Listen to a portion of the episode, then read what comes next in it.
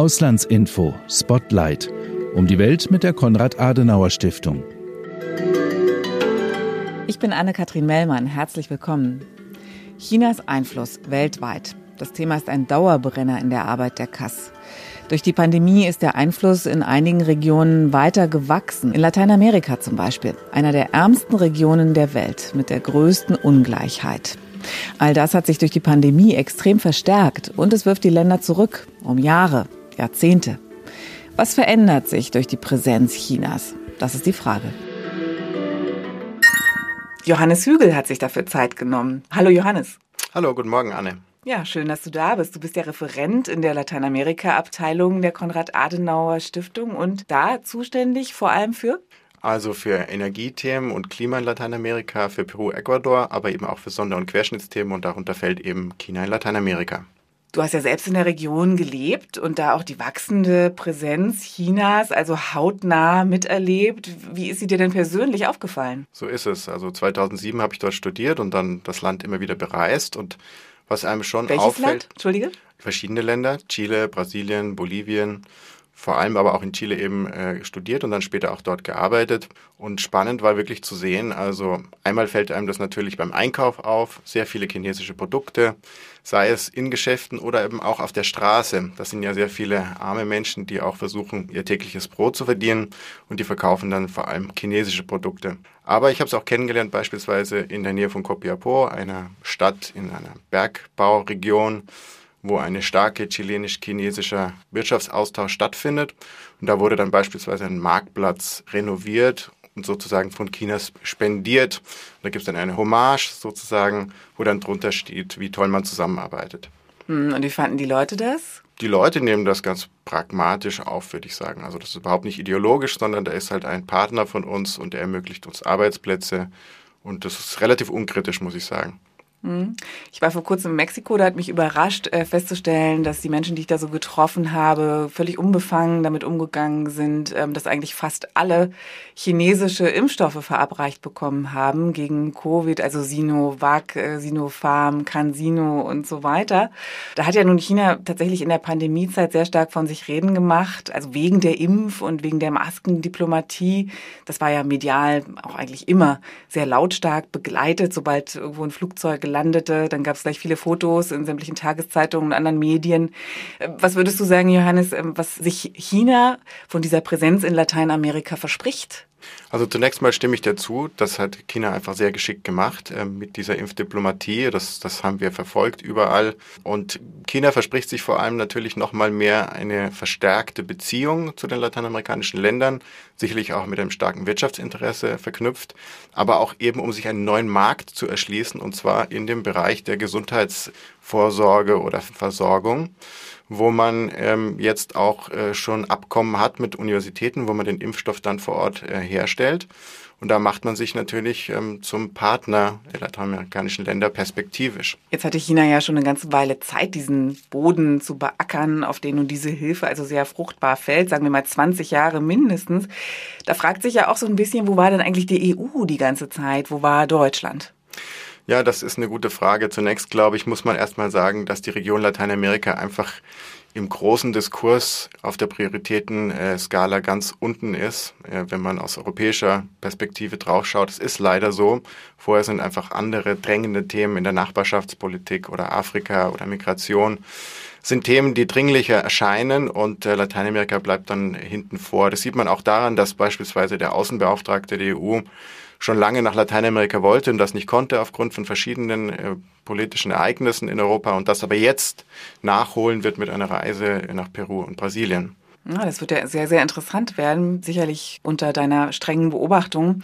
Ich glaube, was man feststellen kann, ist, dass so die Devise vieler lateinamerikanischer Länder in den vergangenen Jahren war, also mit Blick auf China auch gerade, wir nehmen, was wir kriegen können oder wir greifen eben auch nach jedem Strohhalm, egal wer ihn uns reicht. Ähm, lange Jahre hat er eher gegolten, Lateinamerika ist der Hinterhof der USA. Jetzt sieht es fast so aus, als könnte China so das Vorderhaus werden. Werden sich die Länder entscheiden müssen für einen von beiden? Ich denke perspektivisch ja. Also das ist meine persönliche Meinung. Ähm, wir sehen im südchinesischen Meer den Konflikt, dass dort natürlich die Amerikaner präsent sind, was auch den Konflikt mit äh, Taiwan angeht.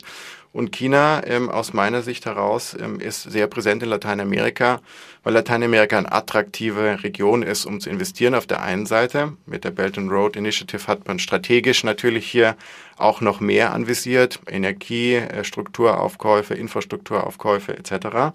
Also die Seidenstraßeninitiative? Die Seidenstraßeninitiative. Seit 2009, 2017 ist man da präsent und ähm, es ist spannend zu sehen, wie die Chinesen einfach die Freiräume nutzen, die ihnen von den USA und Europa gelassen wurden, wie du gerade gesagt hast. Und ich würde einfach sagen, es ist sehr geschickt gewesen, dass man sich nicht einmischt in Konflikte vor Ort, in innere Angelegenheiten. Ich sage mal die strukturellen Probleme, die wir aus Lateinamerika kennen, Drogenkriminalität, Armut und ähm, die verschiedenen andere Konflikte zwischen den Ländern. Da geht China gar nicht drauf ein, sondern die versuchen ganz gezielt ähm, ihre Wirtschafts- und Handelsprojekte voranzubringen, aber auch kulturelle Partnerschaften auszubauen, um sich einfach in der Region auch einen Stand äh, zu festigen. Hm, wenn jetzt aber tatsächlich so eine Konfliktsituation auftaucht, auftritt für eines dieser Länder in Lateinamerika und sie sich wirklich entscheiden müssen und das nicht können, zwischen den Stühlen stehen, könnte in solchen Fällen vielleicht auch die EU sowas wie der lachende Dritte oder die lachende Dritte sein?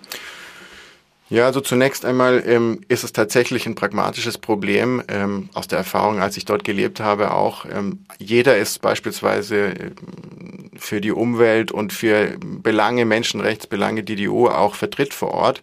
Aber zuerst müssen natürlich ähm, Grundsicherungen ähm, gegeben sein, also Sicherheit, äh, Nahrungsmittelversorgung, oder eben auch äh, Bildungs- und Aufstiegschancen. Und wenn die nicht gegeben sind, ähm, dann nimmt man, was man bekommt. Die EU, meiner Ansicht nach, kann Alternative werden in diesem Hegemonial- oder Systemkonflikt auch, den wir vor Ort wahrnehmen, zumindest äh, in, in, in Beginn befindlich. Und Alternative könnte die EU meiner Ansicht nach sein, mit der Erfahrung, die ich gesammelt habe auf der EU-Ebene, wenn man einen realpolitischeren Ansatz fahren würde. Was meine ich darunter? Also einen Entwicklungshilfeansatz im klassischen Sinne, wo man zunächst eben diese drei Punkte, die ich gerade genannt habe, bearbeitet. Sicherheit, Ernährungssicherheit und Aufstiegschancen, um Arbeitsplätze auch zu schaffen.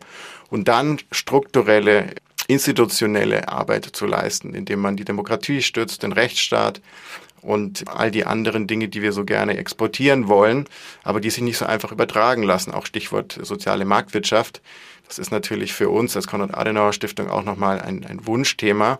Aber wir sehen auch, es lässt sich nicht einfach übertragen, natürlich auf Lateinamerika. Hm, und auch wirtschaftlich könnte die EU natürlich ein starker Partner sein. Wollte das eigentlich auch immer werden mit dem Freihandelsabkommen zwischen Mercosur, also der lateinamerikanischen Wirtschaftsgemeinschaft, und der Europäischen Union, EU-Mercosur. Da wird seit vielen Jahren verhandelt.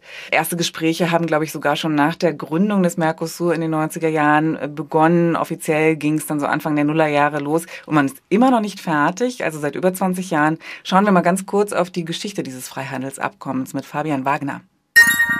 Es geht um eine der größten Freihandelszonen der Welt. Ein Handelsabkommen EU-Mercosur wäre für die Europäische Union sehr attraktiv, weil sie Zugang zu einem Markt mit etwa 260 Millionen Verbrauchern erhielte.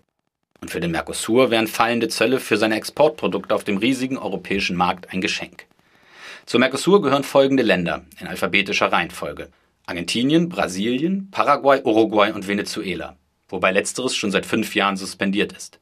Assoziiert, also noch nicht so ganz dabei, sind Bolivien und Chile, Ecuador und Guyana, Kolumbien, Peru und Suriname. Zwischendurch wirkt es immer wieder so, als stünden die Verhandlungen von Mercosur und der EU kurz vor einem Abschluss. Aber zuletzt war das Gegenteil der Fall. Einige Kritiker sorgen sich um den Amazonas. Die Abholzungspolitik von Brasiliens Präsident Bolsonaro hat viel Sand ins Verhandlungsgetriebe gestreut und europäische Staaten fürchten mit Blick auf den Agrarsektor die Konkurrenz der billiger produzierenden Lateinamerikaner. Derzeit steht in den Sternen, ob aus dem Freihandelsabkommen noch etwas wird. Johannes Hügel, du hast ja selbst, hast du schon erwähnt, in Brüssel gearbeitet, hast da wertvolle Einblicke in die EU gewonnen. Was müsste denn passieren, dass, das, dass aus diesem Abkommen also tatsächlich noch was wird und damit sich dann auch die EU als Alternative zu China in Lateinamerika profilieren kann? Also zunächst möchte ich eine Lanze brechen für die lateinamerikanischen Länder, die tatsächlich in den letzten Jahren eigentlich ein großes Interesse gezeigt haben, das ähm, Abkommen zum Abschluss zu bringen. Es wurde ja auch sozusagen zum Abschluss gebracht, aber eben nicht ratifiziert. Und das war dann ein Problem eher auf der europäischen Seite aus Gründen, die aus lateinamerikanischer Sicht vorgeschoben waren. Also Stichwort, dass man den Amazonas-Regenwald schützen will und deswegen Anpassungen vornehmen möchte am Vertragstext. Das ist äh, gar nicht gut angekommen bei den lateinamerikanischen Ländern zu Recht.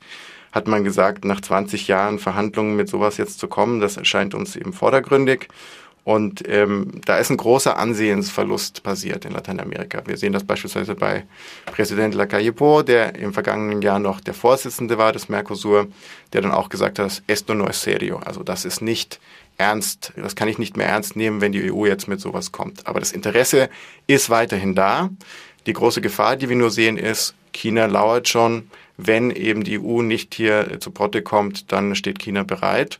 Und ähm, Uruguay hat eben auch Verhandlungen aufgenommen mittlerweile mit China für ein bilaterales Abkommen. Und ähm, das würde die Tür öffnen, dann auch für den Mercosur ähm, in Frage zu kommen, gegebenenfalls. Und kann man vielleicht sagen, entschuldige, dass ich dich da ja. unterbreche, kann man vielleicht sagen, dass China auch immer geschickt in diese Lücken reingrätscht, wenn sie sich auftun, wenn zum Beispiel solche Verhandlungen ins Stocken geraten oder wenn ein Donald Trump auftaucht und Freihandelsabkommen in Frage stellt und so weiter und so weiter? Absolut, da gebe ich dir vollkommen recht und ich glaube, da liegt die Bringschuld bei der Europäischen Union und bei den äh, Wertepartnern, die in diesem Bereich arbeiten wollen. Wir müssen Alternativen aufzeigen. Wir müssen ganz klar Position beziehen und sagen, wir sind nicht nur eure Wertepartner, sondern eure Freunde. Und uns ist es wert, auch wenn ihr sehr weit weg seid, äh, lokal gesehen, mit euch diesen Vertrag abzuschließen und dann auch langfristig äh, in diese Beziehungen zu investieren. Und das, wie ich vorher schon gesagt habe, äh, muss der Weg sein, denn ansonsten ist man relativ alternativlos in diesen Ländern, wo man schon wirtschaftlich abhängig ist, wo man verschuldet ist, wo man mit Armut zu kämpfen hat und Sicherheitsproblemen. Und dann wird es für uns auch schwierig, sich darüber zu beschweren, dass lateinamerikanische Länder sich China als Partner suchen. Ja, leider. Also wir werden unserer Verantwortung da nicht so ganz gerecht an der Stelle, wenn ich dich richtig verstehe. Ja, ich würde sagen, wir müssen wesentlich mehr tun und ich kann dazu nur, also ich kann nur hoffen, dass hier auch mehr getan wird in Zukunft. Und es ist ja zumindest aus meiner Sicht ein positives Zeichen, dass Josef Borrell als Außenbeauftragter jetzt in die Region fährt. Wenn man mit den Lateinamerikanern spricht, auch aus dem politischen Bereich, hört man, dass man sich wünscht, dass es hochrangige Gipfeltreffen gibt, dass es Austausch gibt zwischen europäischen Präsidenten beispielsweise und lateinamerikanischen. Das kommt nicht zustande. 2015 war ein letzter Austausch, währenddessen China, ich weiß nicht wie oft, achtmal in der Region war, Xi Jinping auch selbst das macht schon Eindruck bei den Lateinamerikanern. Ja, der bricht damit alle Rekorde mit seinen äh, Besuchen in Lateinamerika ganz offensichtlich. Die CAS, also du auch, arbeitet ja sehr viel zu dem Thema China in Lateinamerika. Aktuell auch mit einer Veranstaltungsreihe Perspektiven für die deutsche und europäische Entwicklungspolitik. Warum jetzt diese Reihe, Johannes? Nun, also das, äh, wie du schon gesagt hast, das Thema China in Lateinamerika befasst uns schon seit längerem, wie das Thema China allgemein.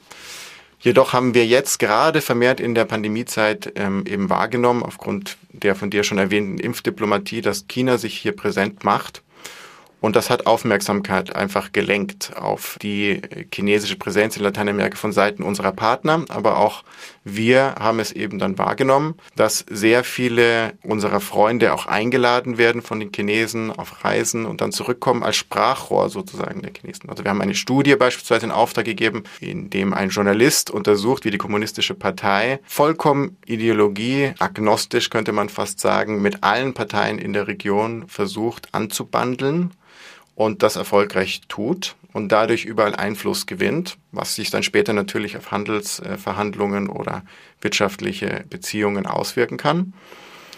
Und diese Veranstaltung jetzt soll dazu dienen, das mehr bewusst zu machen, auch unseren Partnern in Lateinamerika, äh, dass die chinesische Präsenz auf der einen Seite vielleicht für sie im ersten Moment pragmatisch gesehen positiv ist, dass sie davon profitieren, dass aber langfristig eben diese Abhängigkeiten dahin führen können, dass eben die Menschenrechte weiter eingeschränkt werden, dass ähm, auch grundlegende strukturelle Probleme nicht wirklich ähm, angegangen werden weil die Chinesen beispielsweise eben auch selbst mit Manpower reinkommen und nicht Arbeitsplätze schaffen unbedingt, sondern auch ihre eigenen Interessen damit verfolgen und das zuvorderst tun. Also das heißt, da können ja auch finanzielle Abhängigkeiten geschaffen werden, auf deren Basis China dann auch einfach bestimmte Dinge diktieren kann, möglicherweise sogar sagen kann, äh, wenn du mit den USA Freihandel treibst, dann machen wir keine Geschäfte mehr, so wie das früher mal von anderer Seite stattgefunden hat.